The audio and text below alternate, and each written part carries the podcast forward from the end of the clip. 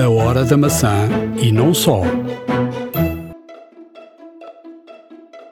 Em São Francisco já é possível andar de carro sem condutor. E vamos aqui na hora da maçã contar como é usar um desses carros autónomos. A nossa entrevistada Carolina Valadas andou num e conta-nos como foi a experiência. Uma entrevista a não perder como funcionam as empresas nos Estados Unidos, a TV americana e tudo sobre tecnologia no outro lado do Atlântico. Fique para ouvir, vai mesmo valer a pena. iServices. Reparar é cuidar. Estamos presentes de norte a sul do país. Reparamos o seu equipamento em 30 minutos. A hora da maçã e não só. To do something with us to go change the world. And we were able to negotiate landmark deals with all the big five music companies. We don't want people burning a thousand copies of their playlist and giving it to everybody in the dorm any more than the record companies. It's just wrong. You can put your music on an unlimited number of iPods, past, present, and future models. You can play your music on up to three Macs. Now, we'll download it to one, you got to transfer it to the rest. And if you buy a new Mac, you can deauthorize one of your existing ones and authorize the new ones. So you can transfer your authorization to new Macs as you buy them. And you can use your music in applications. You can add your music to iPhoto, to iMovie, to iDVD to be the soundtracks of your life. Any applications that run on the Mac. And all of this music with all of these rights, you can buy for 99 cents per song with no subscription fee. Now, how much is 99 cents? Is that a lot, a little? We think it's not so much. How many of you had a Starbucks latte this morning? Three bucks. That's three songs. How many lattes got sold across the U.S. this morning? A lot. 99 cents is pretty affordable. O que acabamos de ouvir foi a apresentação de Steve Jobs. Fez pouco mais de 20 anos, eh, foi durante o mês de abril de 2003, quando anunciava que a 28 de abril, ou seja, há poucos dias atrás, eh, completou-se esses 20 eh, anos, havia um, um dia que seria uh, extremamente importante para a história da música e para a história de quem uh, gosta de música, porque a partir de dia 28 de abril de 2003 uh, eh, a Apple consegue algo que jamais era planeado até pelas próprias editoras de música, que era vender-se música digital de forma individual ou seja, 99 cêntimos de dólar por cada música. Uh, todos nós sabemos que uh, desde o tempo do vinil comprávamos uh, discos, muitas vezes só por uma música, e depois tínhamos que havia lá muitas músicas que passávamos por elas nem ouvíamos. A verdade é que a Apple consegue em 2003 e já naquela altura, com algum tempo de, de, de vida do, do iPod, uh, consegue uh, um acordo com as cinco maiores uh, companhias de música do mundo e consegue começar a vender música digital no, no iTunes. foi, uma, foi uma verdadeira loucura. e para, para ter uma ideia de, já da, da, da loucura que, que era o, o iPod, o Steve Jobs anunciou nessa keynote que se vendiam, uh, nesse último trimestre, venderam-se 2,5 iPods por cada minuto. O que era uma coisa tremenda, não é? Uh, foi, foi e um a partir marco. desse foi um marco, não é? A partir desse 28 de abril de 2003, tudo mudou. E portanto ele até dava o exemplo de que nessa manhã tinha ido ao Starbucks, tinha comprado uh, uns cafés, cada café tinha custado um, 99 cêntimos naquela altura e portanto tinha, era o mesmo comprar três músicas.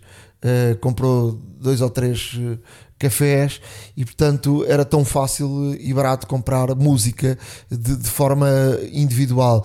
E, e, e, portanto ele, ele, explica até que depois a música uh, era uma forma de não haver uh, não se fazer e naquela altura havia muito a moda do, da música pirateada, não é? E, e, era uma, uma, forma de não se fazer, não se baixar música pirateada uh, e conseguir-se uh, daquela forma uh, ter música que queremos de uma forma barata e poder ser ouvida em vários dispositivos. E, portanto, ele, ele até explicava que podia ser ouvido, ouvido em, em vários uh, iPods, em, em, em, vários Macs. Se comprássemos um Mac novo, podíamos passar tudo para um, para um Mac novo. Uh, Recorde-se naquela altura. Tinha que ser tudo sincronizado através do, do, do iTunes, iTunes, não é? Exatamente. E, e, e portanto, e, e, tinha outro, outra coisa fantástica que naquela altura é que uh, o iMovie, o iDVD, o iLife uh, sincronizavam com toda a biblioteca de música que tivéssemos comprado. Uh, isto, obviamente, uh, eh, 20 anos depois, parece uma coisa completamente banal e com, com a Apple Music, o Spotify e por aí adiante, mas foi, foi algo, foi, foi uma data marcante para a música e, e, para tudo o resto que vem a seguir, não é?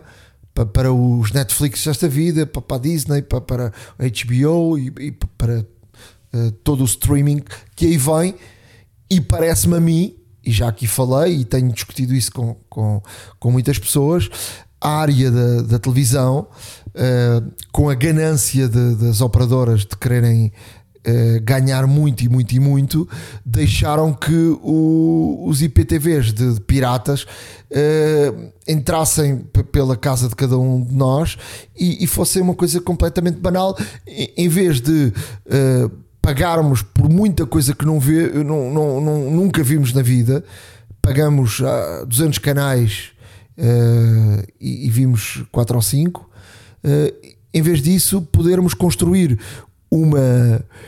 Um pacote à nossa uma, medida seria o ideal. Sim, uma, uma conta à nossa medida e, e poder uh, derrubar os IPTVs que, que existem por esse, por esse mundo fora e que neste momento é um problema gravíssimo porque uh, já está tão implementado. Eu tenho ido a tantos sítios do mundo e a coisa já está tão implementada que já vai ser difícil. Porque as operadoras quiseram ter uma ganância tão grande de ganhar dinheiro que não quiseram abrir mão uh, e poder fazer preços mais baratos de uma forma de quem gosta de, de desporto uh, poder construir a sua televisão com base naquilo que gosta do desporto, outros na base de, dos filmes, outros na base de, de, de, televisão e de programas que gostam, e, e, e portanto, eh, quando uh, quiseram uh, e quando se aperceberam, já os IPTV estavam em todo lado e, e, depois quiseram uh, derrubar com ferramentas uh, de, de, combate que não vai a lado nenhum. Portanto, uh, destróis de um lado, eles aparecem do outro. E, e, não é esse, esse o caminho. E, e foi esse o caminho que uh, quem viu, por exemplo, o, não sei se viste o, o, o documentário que se fez sobre a história do Spotify é muito por aí, não é? As, as, as, as, editoras acharam sempre que não, a música digital nunca ia para a frente, não é? Que, Sem dúvida. Que o, conseguiam sempre ganhar os piratas e, portanto, e de facto conseguiu-se através de uma coisa legal e que as pessoas não se importam de pagar e ter ali de uma forma fácil e poder uh, usufruir e, e ter a música que quisessem daquela forma, não é? Não, isto foi sem dúvida um, um feito enorme, uh, na altura por Steve Jobs, e, e que veio democratizar um, ehm, o acesso à música, na verdade. Na altura, se bem se recordam, quando o MP3 começou a dar os primeiros passos, quem é desta altura, lá está, um, ehm, havia o Napster, havia uma série de, de, outras, eh, de outros uh, vá, recipientes, por assim dizer, onde era possível descarregar através de, através de torrents, através de downloads diretos, um, música que, de forma ilegal. E, e, realmente, até existir esta solução do iTunes Store, um, a discográfica e, e, os, e os, as discográficas e, e obviamente os artistas uh, estavam contra obviamente toda esta toda esta um, to, toda a pirataria que existia porque obviamente uh, doía-lhes no bolso como é lógico não só também em termos de direitos de autor royalties e tudo mais um, e, o que, e, o que, e o que começámos a ver foi que de facto um, o, o, a adesão ao MP3 foi tão grande que de facto as vendas de vinis e de CDs começaram aqui drasticamente. Um, e uma coisa que Steve Jobs veio trazer, e foi um feito na altura, um, e, e há que celebrar de facto esta situação, foi que Steve Jobs conseguiu democratizar o acesso à música de uma forma acessível, de uma forma barata, eh, no qual as pessoas Não, podiam... e ele conseguiu, e ele conseguiu sobretudo, e aí é que está aqui a, o grande feito deste, desta data, porque havia aqui um, uma resistência muito grande uh, a tu um, vender coisas individuais, ou seja, Exato. porque uh, a discografia achava que tu só venderes um, uma música que, que iam perder todos, porque uh, o, o, o, DVD. Uh, Uh, vendido uh, um DVD custava, não sei, já não me recordo, mas pronto, vamos dizer que custava 10, não é? E, e tu venderes uma só música custava uh, um, um, não é? Ele vendia um, a um, a um euro, um, dólar, não é? Exato. 99 cêntimos. A vantagem é que vendias muito mais, de facto. E, e eles foi... achavam que ganhavam muito mais vendendo o pacote, não é? Vendendo um DVD, um CD, um CD inteiro. Estamos a falar em DVDs, mas na altura eram CDs. Os CDs inteiros. E, e aqui a questão é, nesta altura, que, que aparece, isto já, o iTunes Store em 2003 já aparece Uh, para trás já existe o, o iPod, já, já está um êxito eh, brutal, já existem outros uh, eh, MP3 e portanto uh, o, já começa a haver o DVD e já começa a haver descarregar. E havia os carros que tinham até os DVDs, só individuais, e até aquelas caixas de DVDs que metias lá atrás que dava Exato. para 10.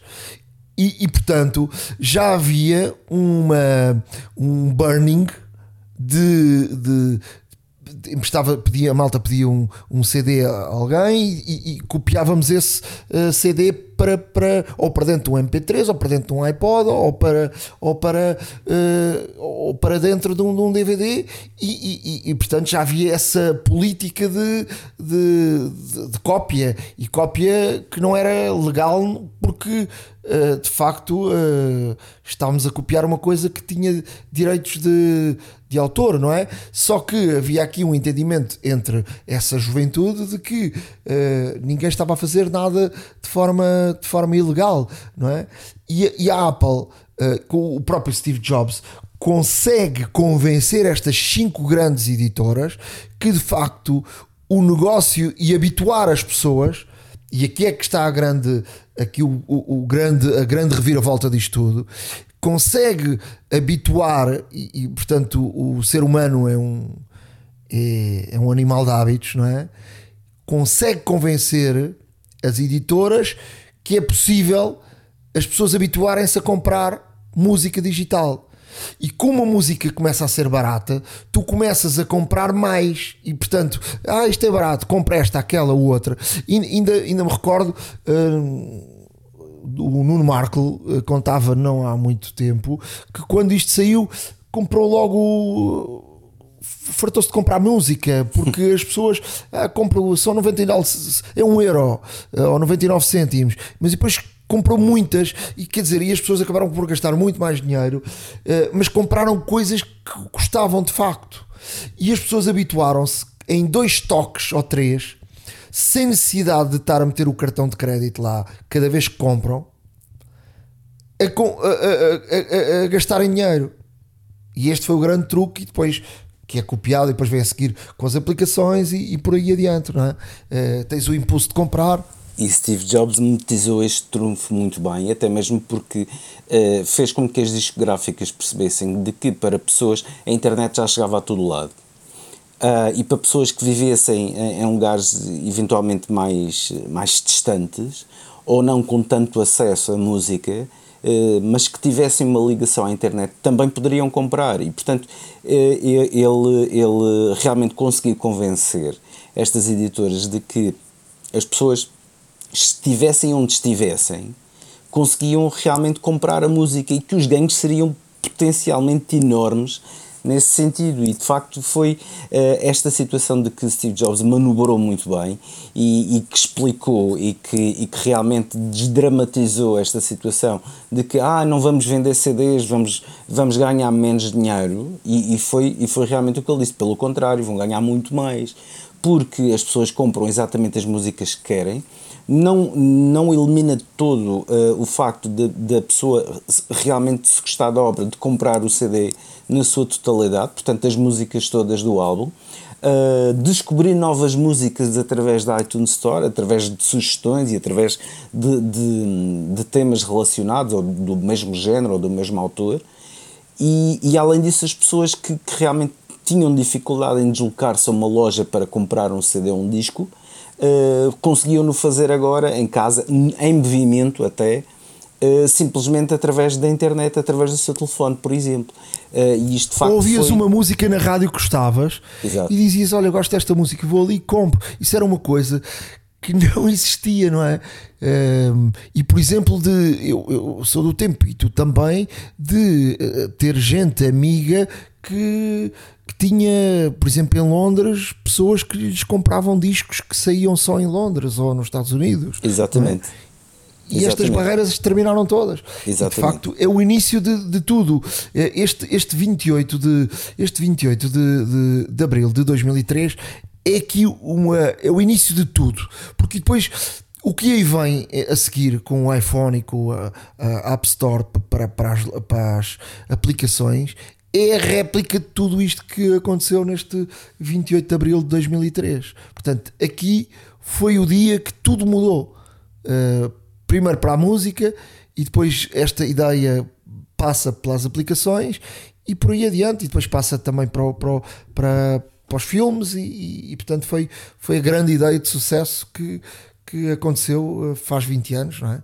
Uh, fez 20 anos estes dias e que foi um dia que não passou assim um bocadinho ao lado, mas é um dia extremamente importante na, na história da tecnologia, não é?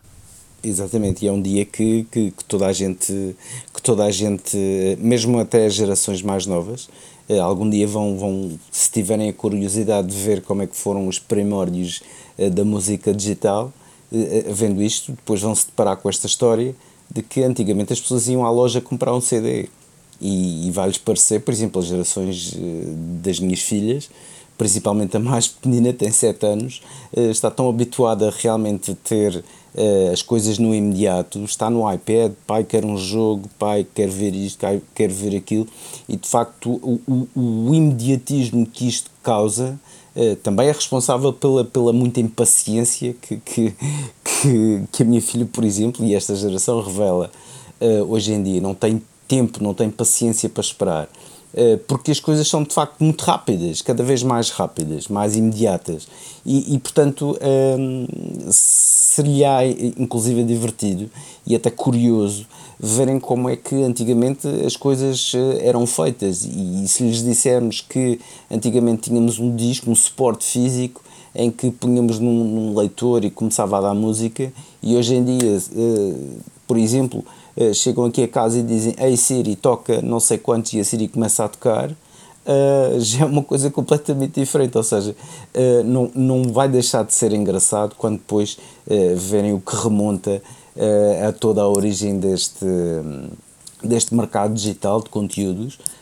e quem diz música diz obviamente outro tipo de, de conteúdos e de plataformas, e portanto não, é, é um marco que ficará para sempre gravado na, na indústria, na história da indústria da música e, obviamente, na história da tecnologia. Eu, eu só por aqui em, em, em estilo de entre parênteses, uh, ontem fazia aqui arrumações em casa e eu gosto muito de guardar coisas e depois uh, coisas de trabalho, coisas uh, que sei que um dia vou olhar para elas e, e dizer que isto fez parte da história. E, e estava aqui a abrir um quando eu comecei na rádio e encontrei aqui uma coisa, um cabinho que tem um jack de um lado e que tem uh, duas lagartas do outro, daquelas tipo mola.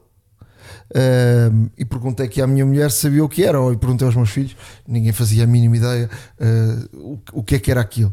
Tu fazes ideia o que é que era isso ou não? Sei, um cabo auxiliar. Mas isso era para quê? Eu por, eu, por exemplo, usava-o para ligar um Discman a uma aparelhagem. Não, isto, isto, estou a falar de lagartas, daquelas lagartas que são duas molinhas, entendes? Duas lagartas num, num fundo com um jack. Isto servia, eu vou-te explicar para que é que isto servia. Isto servia na rádio para uh, e, e, para e quem nos ouve, e, e, estamos aqui a falar de estamos a falar de há 30 anos.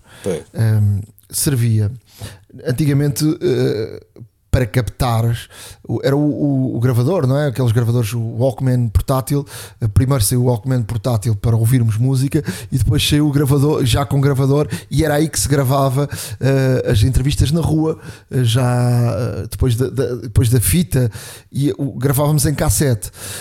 Só que para enviares da rua para a rádio os sons. Não havia, esta geração eh, não faz ideia, mas não havia, não há cá e-mails, não há cá uh, envio por eh, nenhuma aplicação, não havia nada. Tinha que se enviar pelo telefone. E portanto também não havia, também não havia telemóveis. Estamos ali a falar dos anos, final dos anos 80, anos 90.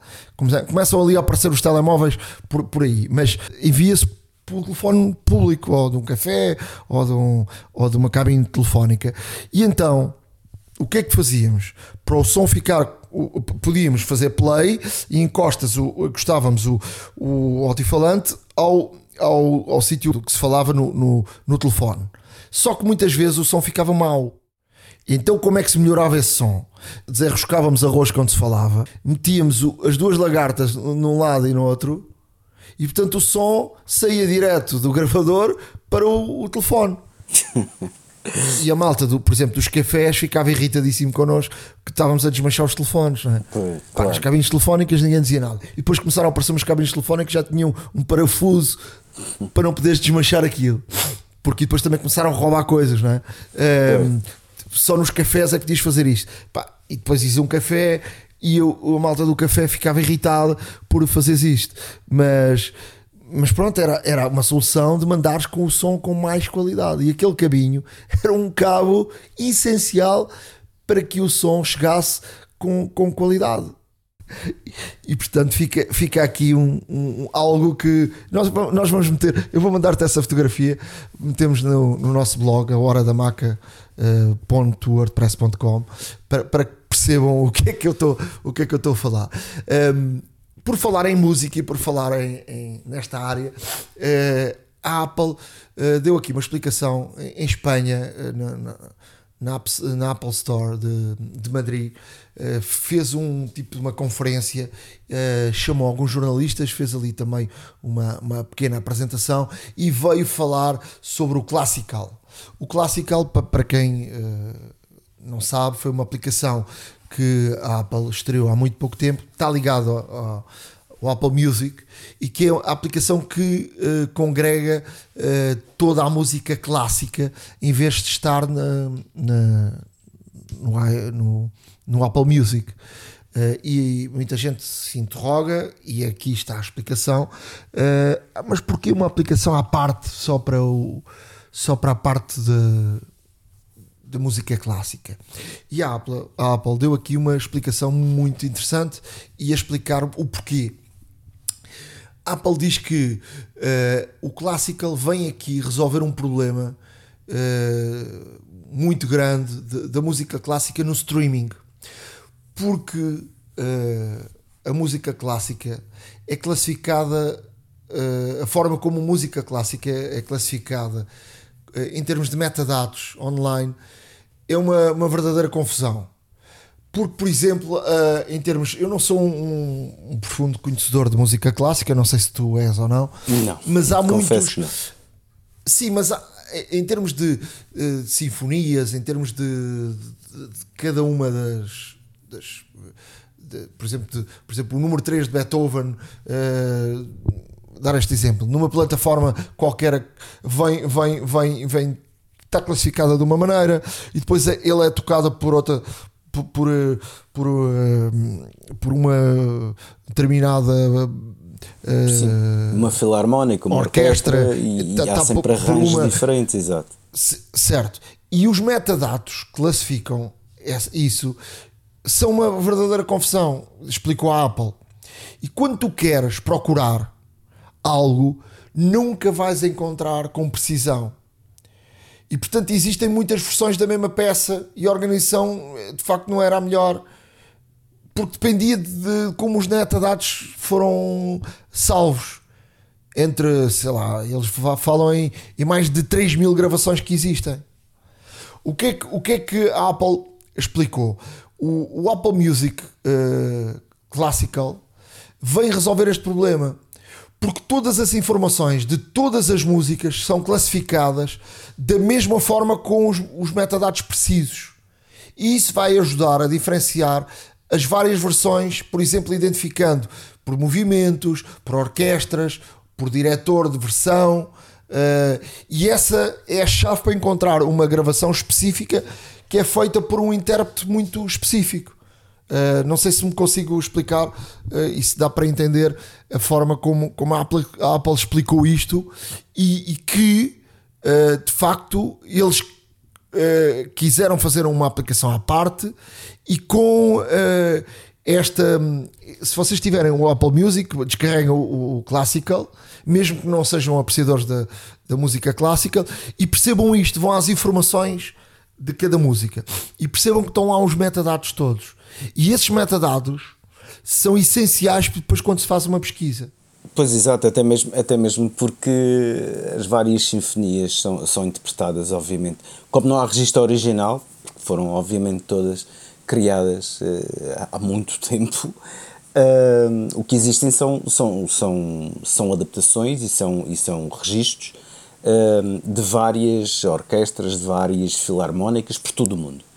Um, e nesse aspecto uh, há quem prefira, por exemplo, uh, uma determinada sonoridade ou uma determinada orquestra porque tem, um, tem neste caso uma melhor secção de cordas ou uma melhor secção de, de metais e, e, e realmente um, faz a interpretação da peça, da obra, uh, de uma forma diferente e, como tal, de acordo com o gosto de cada um, é possível, neste caso, através desta classificação, desta, desta taxonomia, realmente conseguir determinar com maior precisão qual é que é a versão correta que queremos encontrar.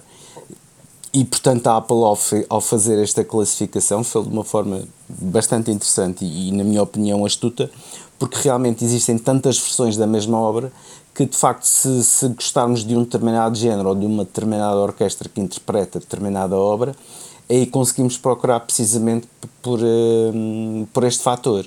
E acho que é muito importante até mesmo para uh, os audiófilos que, obviamente, que, que seguem e que são adeptos uh, deste estilo, conseguem diferenciar logo uma versão de outra. Eu pessoalmente sou, sou leigo nesta situação. E, mas, mas Sim, e, pode, e podes querer ouvir uh, determinada obra, de, de, determinada uh, orquestra uh, e, e, que precisas procurar. E com estes metadados é muito fácil procurar-se e poderes de facto teres ali. e a Apple diz que com esta aplicação, com os metadados todos lá, para o utilizador é a forma mais fácil de poder ter tudo organizado. E portanto foi essa a explicação e, e, e corretamente ficamos aqui a perceber uh, ficamos aqui a perceber muito de, de, dessa, dessa situação. O WhatsApp, que que é uma aplicação muito importante para cada um de nós, uh, vai permitir uh, usá-las com várias contas, com a mesma conta em vários smartphones ao mesmo tempo.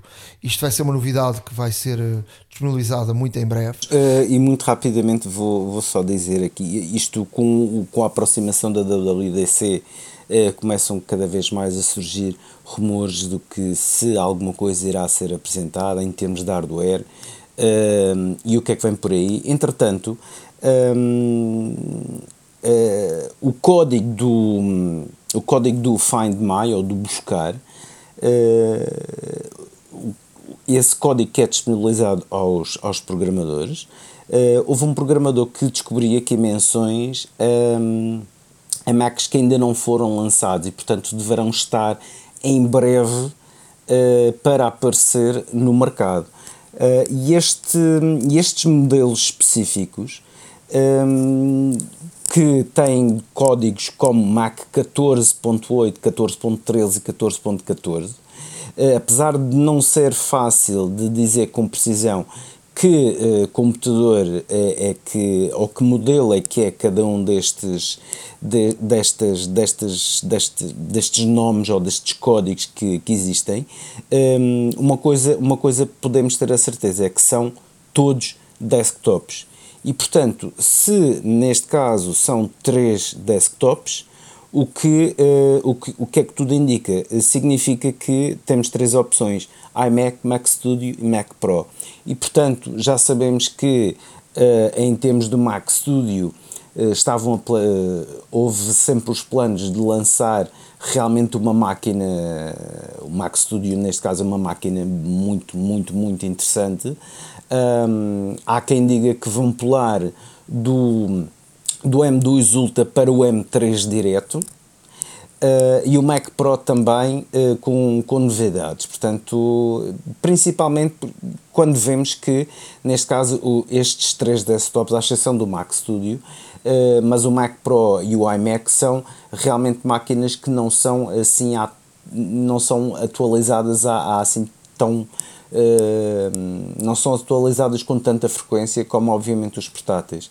E como tal existe aqui uma, uma séria, séria, séria uh, expectativa em realmente ver quais é que serão estes três novos desktops de acordo com lá está os códigos que foram apresentados no Find My e que uh, ver o que é que a Apple está, está a planear. E portanto uh, para já prevê-se um ano de 2023 muito, muito interessante em termos de, de novas tecnologias, novos processadores e obviamente também com, com performance à altura com, e, e também com novos, com, novos, com novos features que eh, estaremos todos ansiosos por ver.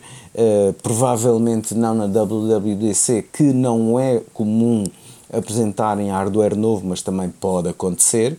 Uh, mas eventualmente durante, durante este ano de preparação até o lançamento dos iPhones e tudo mais e até o final do ano uh, muito provavelmente teremos aqui três modelos novos de desktops.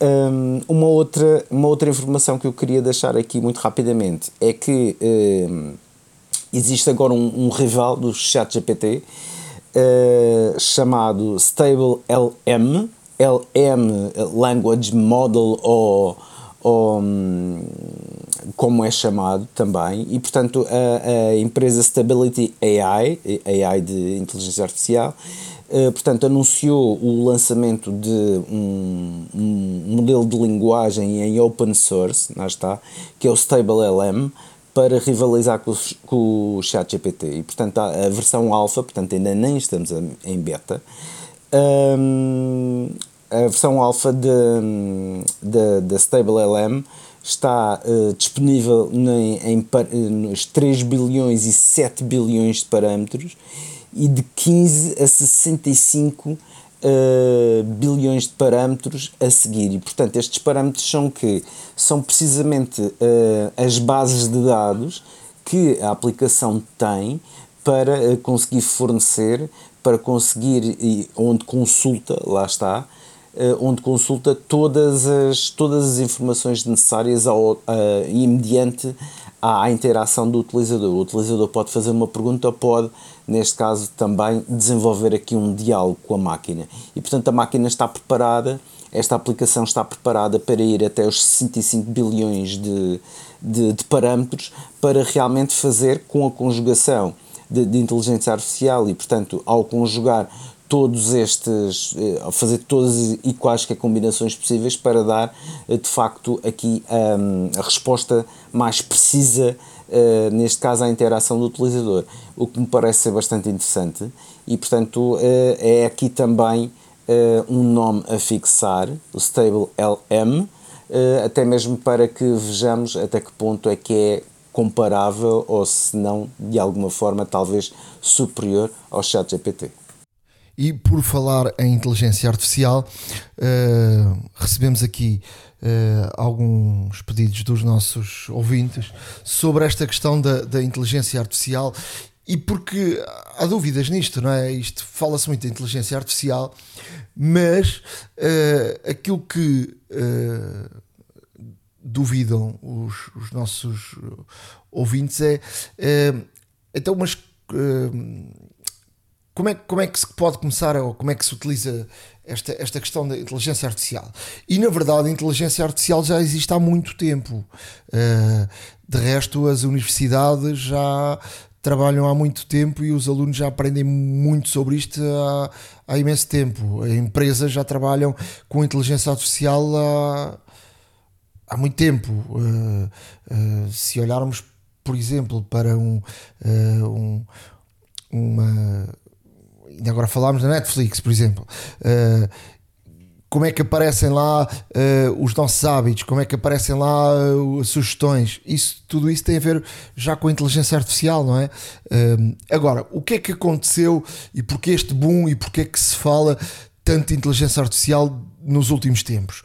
O que aconteceu agora é que é uma coisa um bocadinho parecida quando havia a internet 1.0 e 2.0, não é? Não sei se uh, este exemplo que eu vou dar, uh, vou tentar aqui dar um exemplo que é, uh, por exemplo, nós queríamos fazer um site antigamente e tínhamos que ir a uma empresa especializada para mandarmos fazer um site. E com a internet 2.0 facilmente foram colocadas à nossa disposição ferramentas que qualquer um de nós agarrava nessas ferramentas ou agarra nessas ferramentas e constrói um site. E portanto, aquilo que está a acontecer com, com, neste momento com a inteligência artificial é isso mesmo. É, foram criadas ou estão a ser disponibilizadas ferramentas que colocam à disposição de qualquer um de nós o acesso uh, à inteligência artificial uh, facilmente. Uh, através de aplicações, através de, de, dessas de, de, variedíssimas aplicações que estão a crescer uh, de uma forma brutal no, no, mercado. Ainda agora, como disseste, Ricardo, uh, já começa a haver aqui uh, até concorrência. E se cada um de nós for, por exemplo, à App Store e colocar chat GPT, vai encontrar um inúmero, inúmeros apps para experimentar. Variedíssimas, variedíssimas. E todas elas têm a base de do chat GPT, não é? Uh, que já vai no, na versão 4, julgo eu, não é? Exato. Uh, Sim, e, é, e, para além disso temos o bingo. O Bing, neste caso, é, é uma parte que faz parte, é, ou melhor, é uma parte do, do browser Edge, neste caso, é da Microsoft, e o Bing é. é, é, é o search, não é? É o motor de busca. Motor de busca, é isso mesmo, era a palavra que faltava. Então, o, exato. Não, o, o Bing, eh, neste caso, quando eh, foi eh, armado, por assim dizer, com o ChatGPT, surgia aqui uma nova, uma nova forma de interagir com a internet, ou seja, em vez de digitar ehm, palavras para tentar encontrar aquilo que necessitávamos, podemos realmente entrar em diálogo com a máquina e que através de, de, de alguns parâmetros ou de algumas, de algumas palavras-chave que também vamos dando, a, inteligência artificial aproveita todas estas entradas de informação que nós damos, estes inputs, para de facto construir uma construir neste caso uma resposta bastante mais abrangente, por assim dizer, e mais completa de todos. E acima de tudo, cada vez mais precisa de acordo com as informações que nós damos. E isto de facto é um recurso interessantíssimo e muito poderoso também, que, que é fornecido às pessoas e portanto uma pessoa que chega ou já uh, chega neste caso ao Bing em vez de em vez de procurar uh, por exemplo uh, como como fazer como fazer uma, uma receita por exemplo em vez de lhes dar, se calhar, apenas os passos ou apenas os ingredientes, uh, a máquina o que disponibiliza é não só vídeos sobre, sobre, essa, sobre essa receita, várias interpretações da receita, a receita uh, com, as, com as versões que são feitas em todo o mundo, formas mais rápidas, atalhos para fazer essa receita, ou seja, uma resposta muito mais abrangente, muito mais completa e muito mais direta, que é, eh, que é precisamente isso que um, o chat GPT pretende dar às pessoas.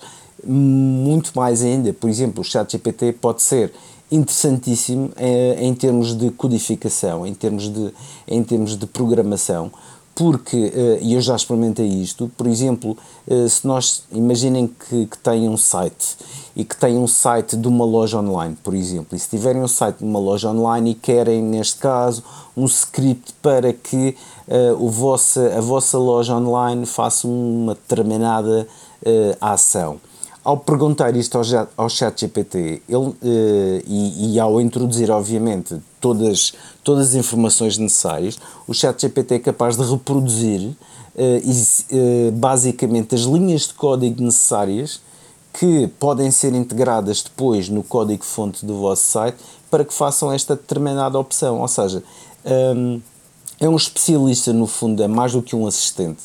É mais do que um assistente para nós é um especialista em praticamente tudo aquilo que se pergunta e, portanto, daí uh, a grande importância que, que, que, a inteligência artificial começa a ter e irá ter certamente muito nas nossas vidas uh, e cada vez mais, obviamente, uh, toda, todas as interações e todo o desenvolvimento que é feito, uh, obviamente que terão resultados mais rápidos, mais perfeitos, mais precisos um, e, e, é precisamente isso que, que, que, o utilizador deseja, neste caso, é ter uma resposta mais, mais imediata e mais completa possível à sua pergunta. Só para terminar esta, esta parte, dizer que o Mark Gurman anunciou que a Apple está a preparar uma app com recurso à inteligência artificial para ser como um treinador. Ou seja, para ser um complemento eh, já àquilo que uh, anos e anos de experiência do Apple Watch. Uh, querem, quer que seja um, ehm, para além, falar, ou seja, nós aqui já falamos sobre isso várias vezes, que o Apple Watch incentiva sempre ao treino, ao treino, ao treino, e há que uh, muitas vezes incentivar ao descanso, uh, também poder acompanhar a parte da nutrição. O, que é, o que é que o Marco Ruman diz? Que vai para além do treino, vai ter aqui um acompanhamento do descanso, a monitorização emocional, que é muito importante, e depois também o que comemos e eu, eu aqui, e aqui é que é a parte uh, muito curiosa sobre isto, que é, uh, até hoje, nós temos, e há muitas aplicações que fazem isso, que é, uh, por exemplo, se comemos um bife, temos que informar o tamanho do bife, ou o peso do bife, ou, ou a fruta, ou, ou os legumes, ou, ou um arroz, e, e, e para que a aplicação determine o tipo de calorias que estamos a ingerir. Eu não sei, e aqui pode haver aqui um, até com este, com, com a questão do, do destes novos, do, do, dos tais óculos que podem uh, estar a surgir no mercado, se pode haver aqui algo que conjugue com isto para que haja de forma uh, mais rigorosa e de forma automática, sem passar pela introdução manual uh, destes dados, para que possa haver aqui um, uma, uma, algo mais rigoroso com, com a questão de, do que ingerimos, porque também é muito importante na, na saúde e, e não é só a questão do, do treino. Depois, o Mark Gurman fala também uh, sobre a vista, uh, que pode ter aqui algum, uh, alguma feature que vai eh, medir se nós estamos a ver bem, se não estamos, estamos a ter necessidade de consultar um médico uh, e que o, esta própria aplicação, com o relógio ou com os tais óculos, que nos pode dar uh, parâmetros e, e, aviso que, atenção, que os seus olhos estão a necessitar de uma visita a um médico. E portanto isto também se torna muito, muito interessante. Uh, esta app vai também estar disponível no iPad uh, e diz o Gurman que será mais um serviço pago. e portanto não deixa de. Não, é surpresa, obviamente, esta, esta informação. A hora da maçã e não só iServices. Reparar é cuidar. Estamos presentes de norte a sul do país. Reparamos o seu equipamento em 30 minutos. Agora, na hora da maçã, vamos até aos Estados Unidos para perceber como é que é a tecnologia, como é que é o dia a dia de alguém que vive nos Estados Unidos. E vamos falar com uma ex-colega minha que era jornalista na SIC e que hoje tem uma vida uh, que não tem nada a ver com o jornalismo, uh, chama-se Carolina Valadas. E eu vou-lhe perguntar, uh, Carolina, queres-te apresentar um pouco aos nossos ouvintes e dizer porque é que foste para os Estados Unidos e o que é que tu fazes nos Estados Unidos? Sim, olá a todos. Um, sou a Carolina e vivi a minha vida toda em Portugal, em Lisboa, sou de Sintra e quando acabei a faculdade de jornalismo uh, comecei a trabalhar na SIC, fiz um estágio uh, e depois acabei por ficar 5 anos a trabalhar na SIC. Só que a uma determinada altura da minha vida eu uh, gostava muito de ser jornalista, mas achava que havia mais para além do jornalismo e havia mais para além de Portugal. E surgiu a oportunidade de fazer um mestrado numa universidade em São Francisco, um, em um, International Business. E acabei por concorrer, fui aceito para o mestrado e uh, em setembro de 2020, portanto, no meio da pandemia, comecei o mestrado em São Francisco. Em São Francisco, a, a realidade desta cidade é, é basicamente é tecnologias é raro conhecer alguém que não trabalha numa empresa de tech, eh, desde as maiores como a Google, Facebook, até às mais pequenas startups que há milhares eh, nesta cidade. E depois de, acabei o curso e comecei à procura de trabalho. Acabei por arranjar um, um trabalho numa, numa, startup que estava a começar. Eu fui, eh, na altura quando eu comecei, nós éramos 50 pessoas, hoje em dia já passa dos 200 em dois anos, aumentámos de 50 para 200 e qualquer coisa. Um, e hoje em dia trabalho em sales. Usei um bocadinho uh, as skills que tinha do mundo do jornalismo para uh, passar depois para um trabalho em, em vendas quais é são essas, skills. É um bocadinho estar habituado à rejeição, não é? Nós estamos com o microfone no meio da rua, ninguém quer falar connosco, nós ligamos para pessoas, para, para, para as nossas fontes e, e, muitas vezes não nos querem passar informação. Isso é uma coisa que depois vai dar muito jeito em, em vendas. Um, também o facto de gostar de comunicar, de falar com pessoas, de conhecer pessoas, uh, de ser curiosa, isso tudo é importante num trabalho de vendas e foi assim que convenci uma empresa tecnologia a contratar-me aqui em São Francisco. Vamos, vamos falar hoje de, de tecnologia. Uh, porque é, eu, eu, tenho curiosidade, fala-se muito dos Estados Unidos, mas a, a, a, ideia é perceber alguém que vive aí e, e de facto uh, os Estados Unidos estão, uh, estão muito à frente. Eu, eu lembro-me de ter ido ao, ao Japão em 2002 uh, e de facto o Japão estava muito à frente da em termos de tecnologia. Neste momento, os Estados Unidos, nota-se isso. Tu notas que há muita coisa aí que de facto é a tendência mundial, que começa aí e depois a seguir é que passa para o, para o mundo inteiro. Sim, eu acho que sim. Eu acho que há imensas coisas que eu vivo aqui. Uh, nesta cidade, acabo por, por viver parte de algumas experiências que uh, para as pessoas em Portugal é um bocadinho esquisito. E agora estou a pensar na, na, experiência dos carros autónomos. Uh, eu fiz um vídeo para o Instagram a andar num carro autónomo sem literalmente ninguém guiar o carro, obviamente, é autónomo. Um, e no dia a seguir acordei tipo com 25 mensagens no Instagram, tipo, oh meu Deus, que medo, mas isso é legal, uh, mas isso, como é que conseguiste andar num carro autónomo? Uh, e achei graça porque, porque de facto em Portugal e, e até fora de, de, determinadas cidades nos Estados Unidos isso ainda é uma realidade distante. E portanto acho, acho engraçado algumas coisas nesta cidade. Uh, de tu andares na rua e veres um carro sem ninguém lá dentro andar sozinho. Eu acho que isso é das coisas que me faz mais tipo, uau, vivo mesmo aqui uh, em, em, Silicon Valley, onde supostamente, é, onde supostamente é uma cidade inovadora, mas também depois uh, isso passa um bocadinho por, por outras coisas, por exemplo, o facto de, de startups, de pessoas terem tantas ideias de projetos novos e negócios novos e produtos novos, um, e acabas por conhecer muita gente que está a fazer muitas coisas diferentes um, e coisas que eu acho que, que ainda não se vêem fora de, de, dos Estados Unidos. Eu tenho alguma curiosidade de perguntar-te sobre isso, os carros autónomos, até porque aqui na Europa, eu, eu por exemplo, tenho um Tesla uh, e, e aqui uh, a realidade do Tesla ainda não é a mesma nos Estados Unidos, porque ainda não há o, o, o full uh, autopilot, enquanto nos Estados Unidos já há.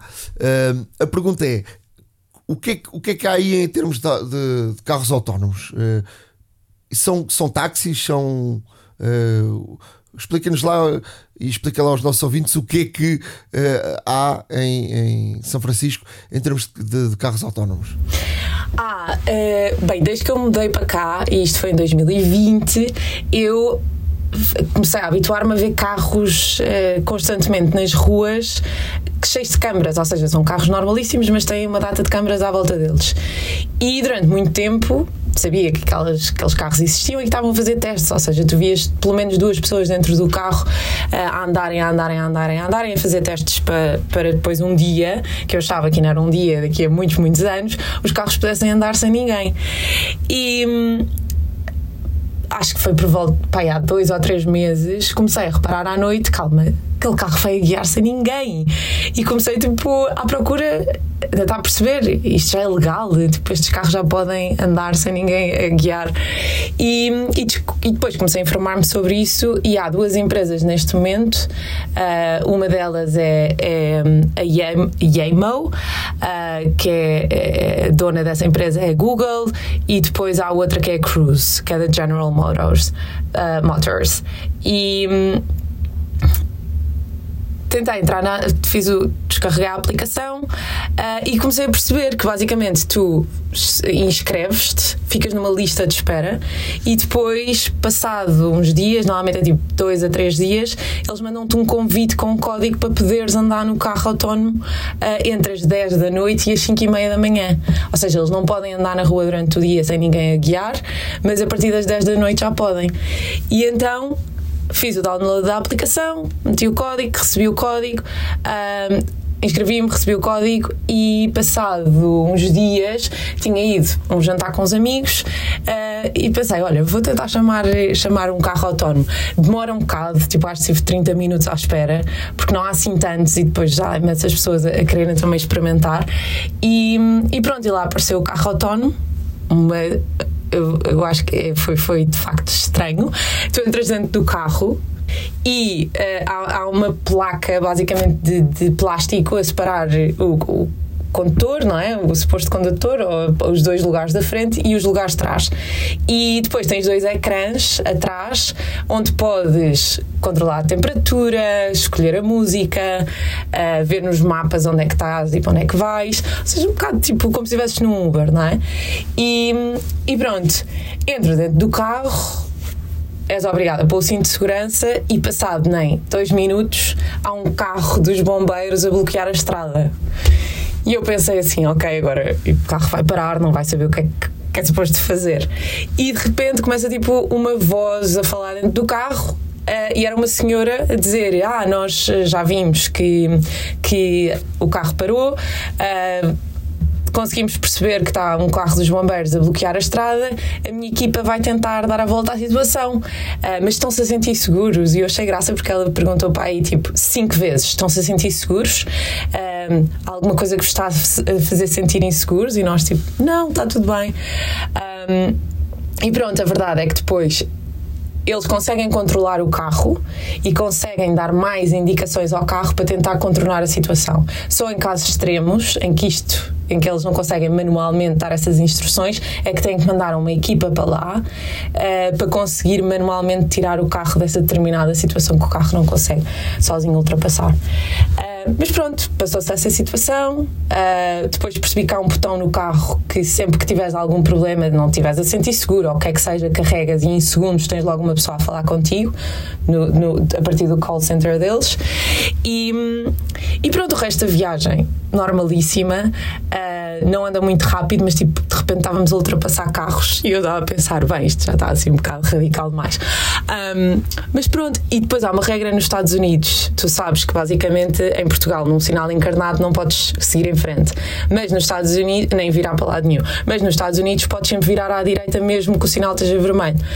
E o carro estava a fazer isso, tipo, a passar um sinal vermelho, a virar à direita, e eu estava a pensar, bem, isto não sei até que ponto é que é muito seguro. Mas não tive medo, mas achei graça, porque, claro, tinha que fazer vídeos deste momento, uh, partilhei no Instagram e depois no dia a seguir a reação das pessoas em Portugal era toda a gente: que medo, que medo, não tiveste medo.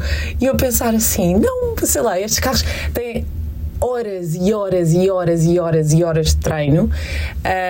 Um, nunca andou muito rápido para além dessa situação de passar de, o vermelho, tipo, mas que é legal, não é? Que eu nem sequer sabia que os carros autónomos conseguiriam uh, fazer isso.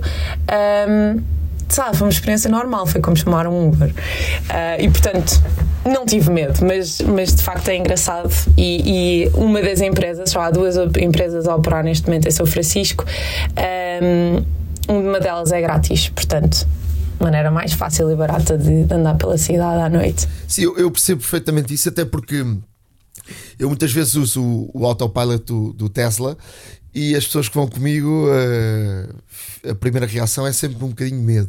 Uh, o autopilot não é total, mas é um autopilot até nas autoestradas. Ele trava, ele uh, faz ultrapassagens, ele faz as curvas e, portanto é uma coisa, eu já estou habituadíssimo e, portanto não tenho problema nenhum, e, e mas, mas percebo essa, essa, essa reação. Um, mudando aqui de tema, um, vamos, vamos aqui falar um bocadinho de hábitos de, de televisão. Uh, como, é, como é que se vê televisão nos Estados Unidos? Uh, é a mesma coisa que em Portugal? Não é? Uh, parece-me que a coisa é bastante diferente. Não é? é diferente e eu não tenho boas coisas para dizer sobre como é que se vê televisão aqui. Um, para já eu não conheço ninguém, nenhum dos meus amigos tem canais de televisão, tem acesso a canais de televisão como nós temos em Portugal, um RTP, né? TVI, a SIC, passas do 1 para o 2 para o 3 para o 4 e tens tipo 150 canais. Uh, ninguém tem cá. O que existe é uma data de plataformas de streaming Netflix vezes 20. Um, e quando tu ligas a televisão, escolhes qual é que é a plataforma onde queres ver televisão.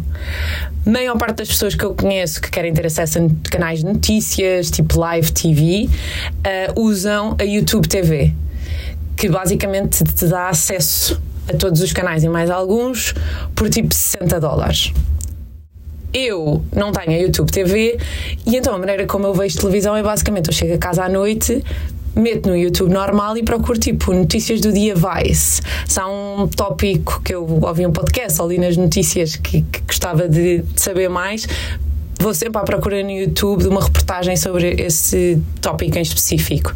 Um, e depois o desafio e a parte que eu não, não, não gosto é tu tentares perceber em que plataforma é que consegues ver uma determinada coisa.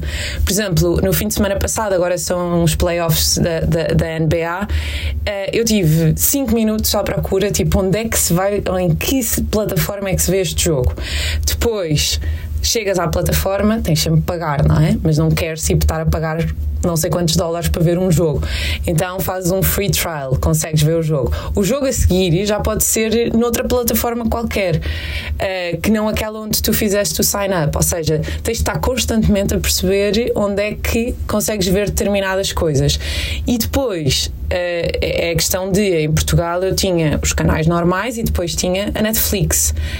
Aqui não, aqui tenho tipo 20 aplicações e, e sabes aquela sensação em que dizes tipo final do dia, ah, bora ver uma série na Netflix ou um filme, e depois ficas tipo uma hora à procura, não há nada de jeito, não quer ver nada disto e acabas depois por não ver nada. Imaginem isso vezes oito Uh, plataformas diferentes. É tipo, ah, vou ver a Netflix, não há nada. Agora vou ver a Hulu, agora vou ver a HBO. Uh, e portanto, eu, eu, eu não, sinceramente, não, não acho que a maneira como se vê televisão aqui uh, é melhor do que aquela que se vê em Portugal, é muito diferente, mas eu acho que, que hum, é muito mais. Uh, é, é, muito mais difícil. Uh, e, e se quiseres ver tipo televisão live, tens que pagar imenso. E portanto, tipo, acho que as pessoas acabam por ver no YouTube vídeos sobre o que querem ver, com um bocadinho de sorte conseguem apanhar algum jogo da NBA, o que é que seja, uh, gratuitamente.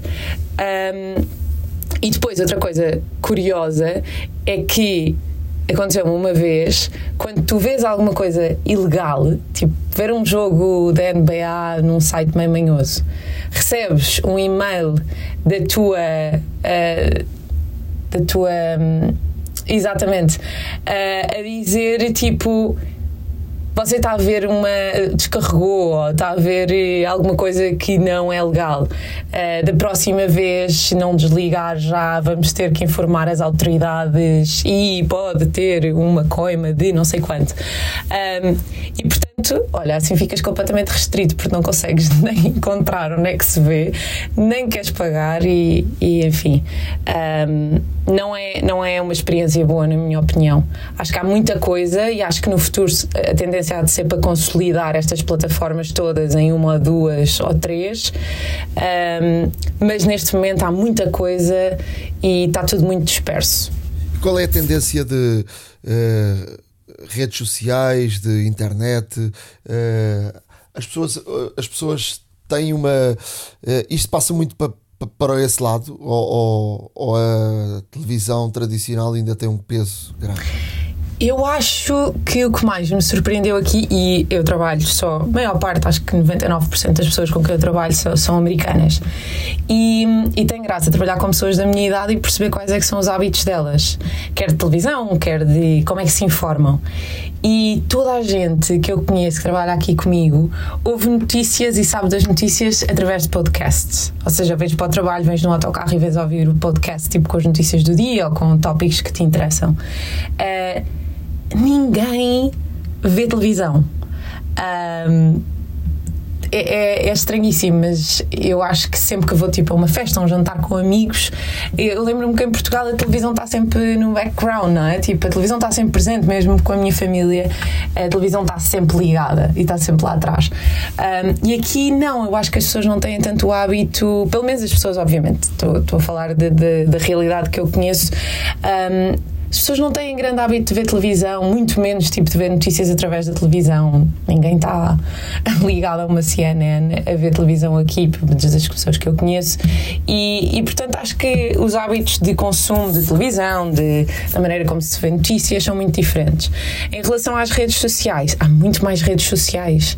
Uh, no outro dia soube de uma que é o Be Real. Sabes o que é, que é o Be Real? Tem tipo 10 anos e eu estou aqui só percebi agora.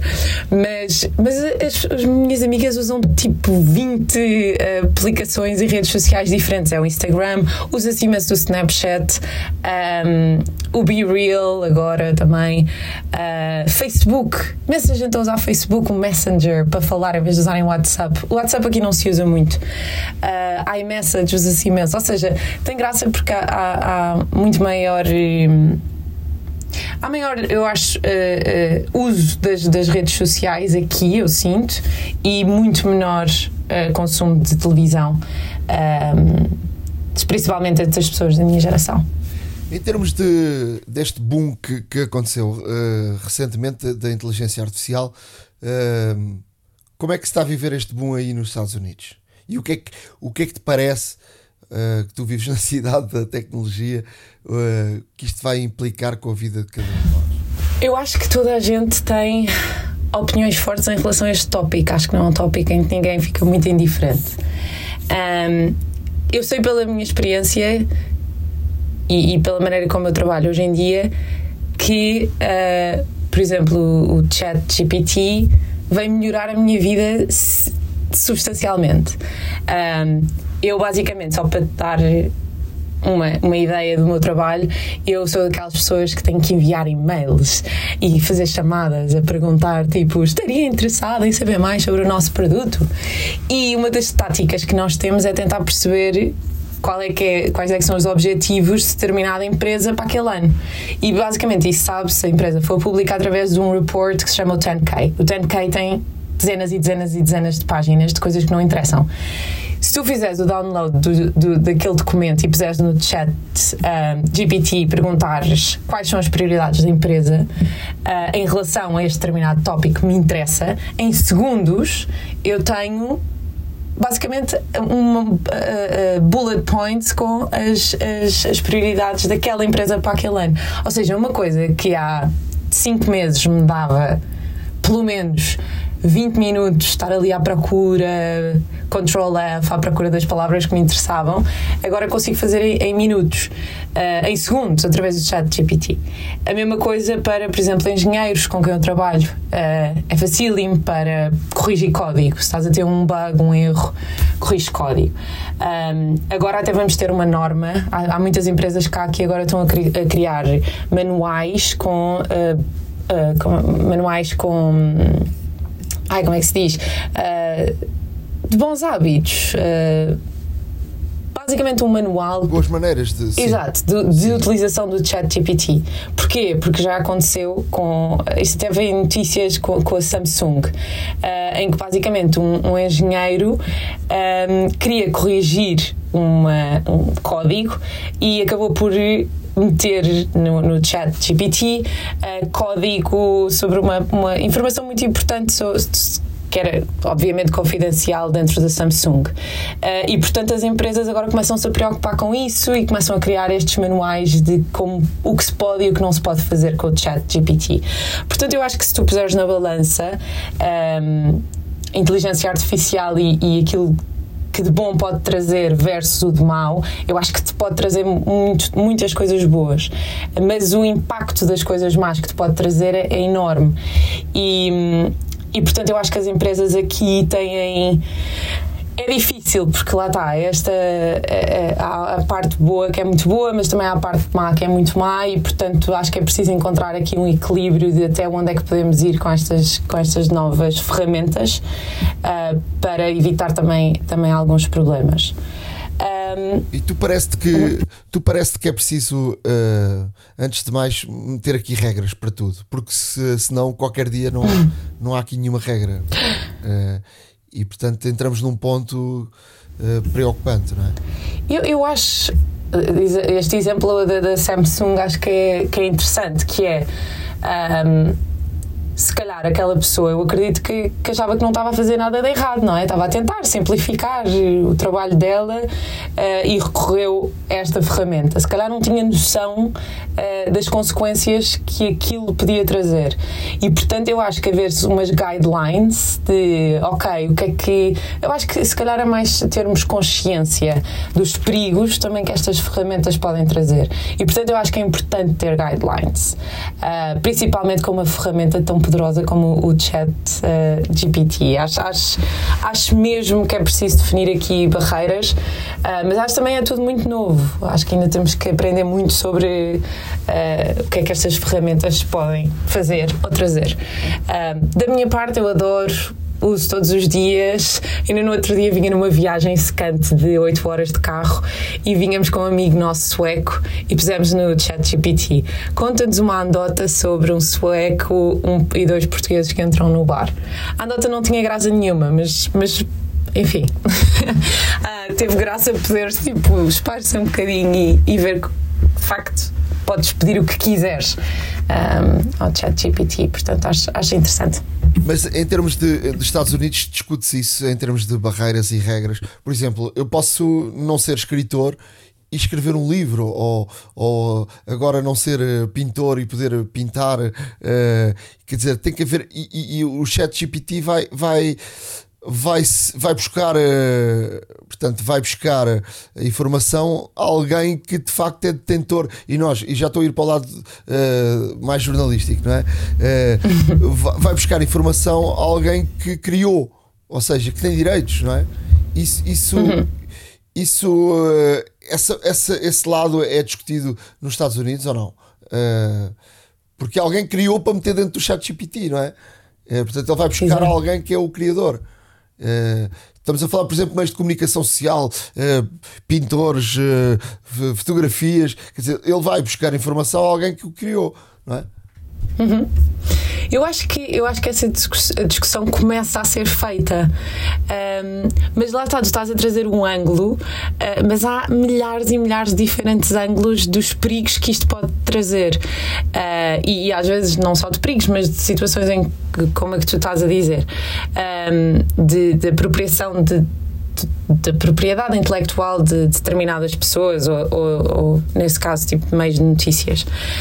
Um, eu acho que sim, isso será certamente uma parte negativa deste lado de inovação tecnológica, mas eu acho que a mim o que me preocupa mais, uh, e acho que, mais uma vez, o debate começa a ser feito, é sobre por exemplo, a fotografia do Papa, não é? Toda a gente viu com aquele casaco. Uh, eu achava, quando vi aquilo, uma primeira, uma primeira vez, foi tipo, ah, isto é real. É um bocado uma situação um bocado ridícula, mas tipo, isto é real.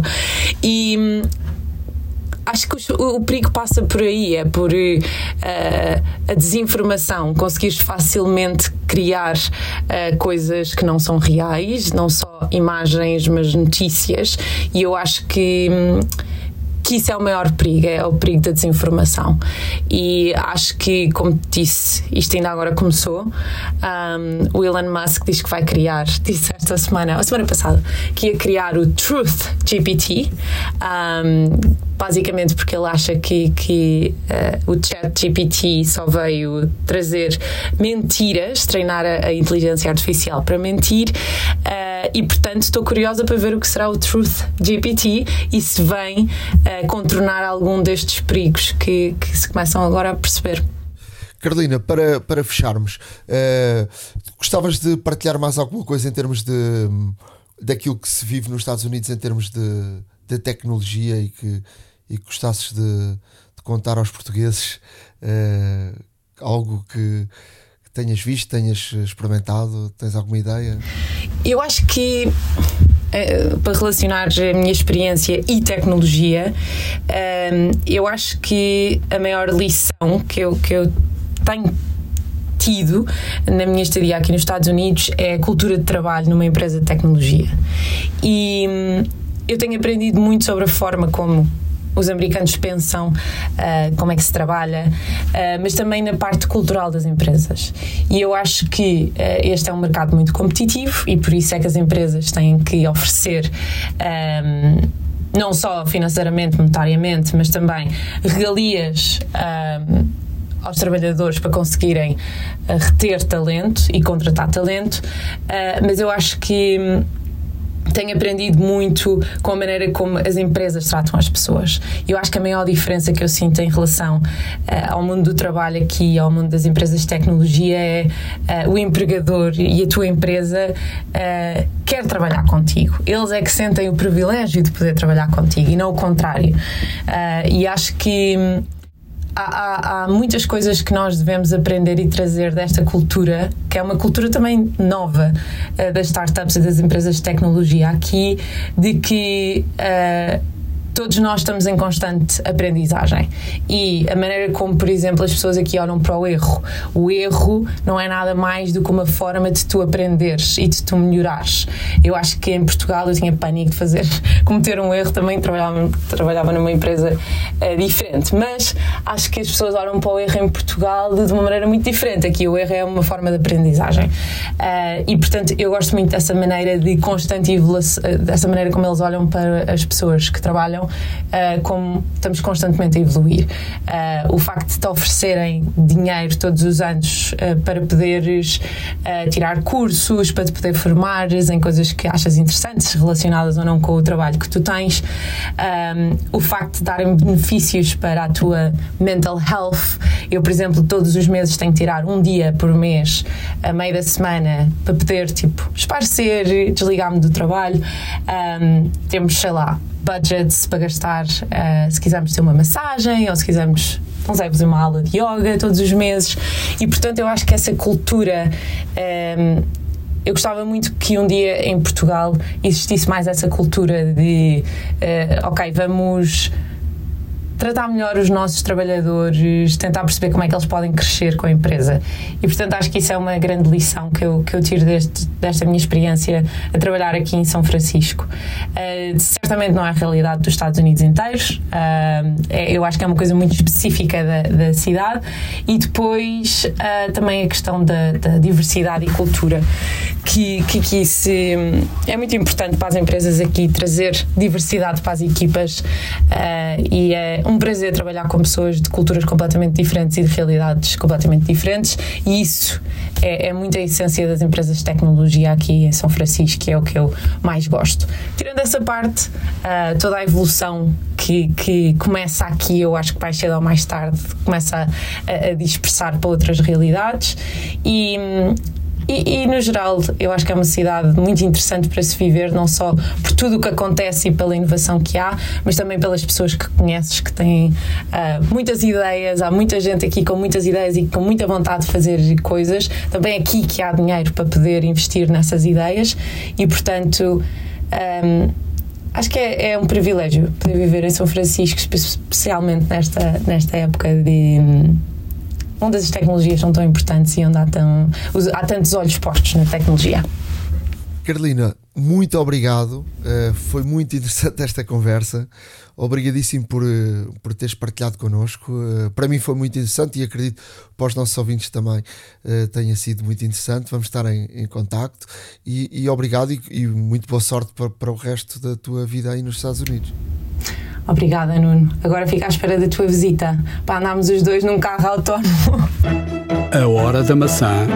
iServices. Reparar é cuidar. Estamos presentes de norte a sul do país. Reparamos o seu equipamento em 30 minutos. Chegamos ao final de mais um episódio da Hora da Maçã. Dizer que já depois de gravar esta entrevista com a Carolina Valadas, ela enviou-me uma mensagem a dizer que o, que o Cruise passou uh, a ter os seus carros autónomos disponíveis 24 horas por dia, ou seja, já estão a circular em São Francisco de dia e de noite, portanto não é só uh, de madrugada. Quem vá a São Francisco pode uh, experimentar, basta ir à aplicação. Nós vamos meter o link de, do Cruise no nosso blog, a horadamaca.wordpress.com para, para terem um, uma vista de olhos lá da, do que é que estamos a falar uh, e, e, experimentem. É uma, acho que é uma, é uma experiência sempre muito, muito interessante. Uh, a Carolina também disse que um destes dias ia voltar a andar no, no, no, cruise e uh, gravar um vídeo e depois enviava-nos o vídeo e vamos meter também no, no blog. Uh, se quiserem escrever-nos, já sabem, a hora da maca, arroba, iCloud.com e, e, se quiserem e devem é? acompanhar-nos no nosso blog ahoradamaca.wordpress.com Exatamente, o nosso blog onde tudo aquilo que, que foi dito aqui está uh, está escrito, está com os links, com as fotografias, com os vídeos e portanto muito mais facilmente conseguirão acompanhar tudo aquilo que foi dito aqui. Uh, a visitar também, obviamente, uh, sempre o site www.iservices.pt a visitar virtualmente ou presencialmente as mais de 40 lojas espalhadas por Portugal e até Espanha. e portanto, ah, sempre que ah, tenha qualquer reparação a fazer, lembre-se da iServices. Além disso, sendo nosso ouvinte, tem um desconto direto nos serviços de reparação. Não esqueça que o desconto direto é, preciso, é necessário, neste caso, indicar mesmo que é ouvinte do podcast Hora da Maçã para ter direito para ter direito a esse desconto. Uh, pode pedir um Glovo se não tiver disponibilidade de ir a alguma loja. Pode pedir, eh, se viver na área da Grande Lisboa também, pedir, de acordo com a disponibilidade, uh, a visita do laboratório móvel, a tal carrinha toda quitada que vai ter consigo tratado de todas as reparações.